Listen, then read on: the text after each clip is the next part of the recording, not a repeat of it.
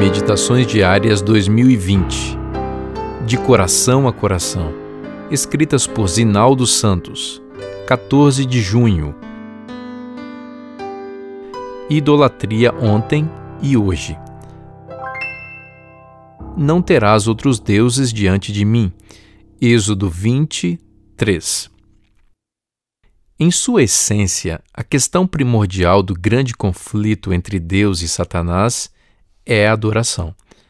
A quem afinal renderemos culto? A qual soberania alegremente nos entregaremos? A de Deus? A dos homens? A da nossa vontade? Considerando que nessa guerra não existe neutralidade, a submissão a qualquer coisa que contrarie o querer de Deus coloca o ser humano no terreno contrário a ele. No primeiro mandamento do Decálogo, Deus estabelece o alicerce dos mandamentos seguintes ao declarar sua soberania e singularidade. Não terás outros deuses diante de mim.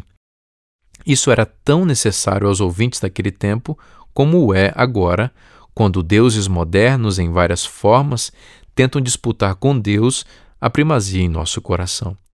Sendo Ele o único e verdadeiro Deus, requer lealdade absoluta de todos quantos o aceitam como Senhor.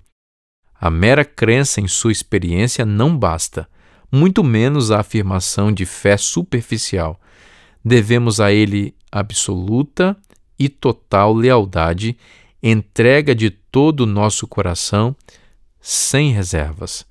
Nossas perspectivas de vida, nossos pensamentos, sentimentos, projetos e ideais nosso querer e efetuar, nossos valores e motivos devem nascer dele e ser dirigidos por ele.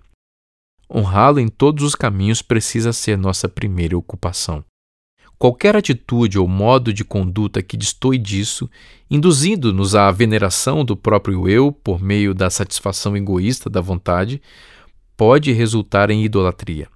Nenhum ser, Nenhuma coisa deve ter espaço em nossa mente e em nosso coração, rivalizando com o Deus Criador. Por isso temos este lembrete, aspas, Deus proíbe ao ser humano conferir a qualquer objeto o primeiro lugar em suas afeições ou serviço. Qualquer coisa que valorizemos, que tenda a minimizar nosso amor a Deus, ou venha a interferir no culto que deve ser prestado somente a Ele, torna-se um Deus para nós. Fecha aspas, Ellen White, Patriarcas e Profetas. É perigoso depender de alguma coisa ou pessoa. Deus deve estar sempre em primeiro lugar.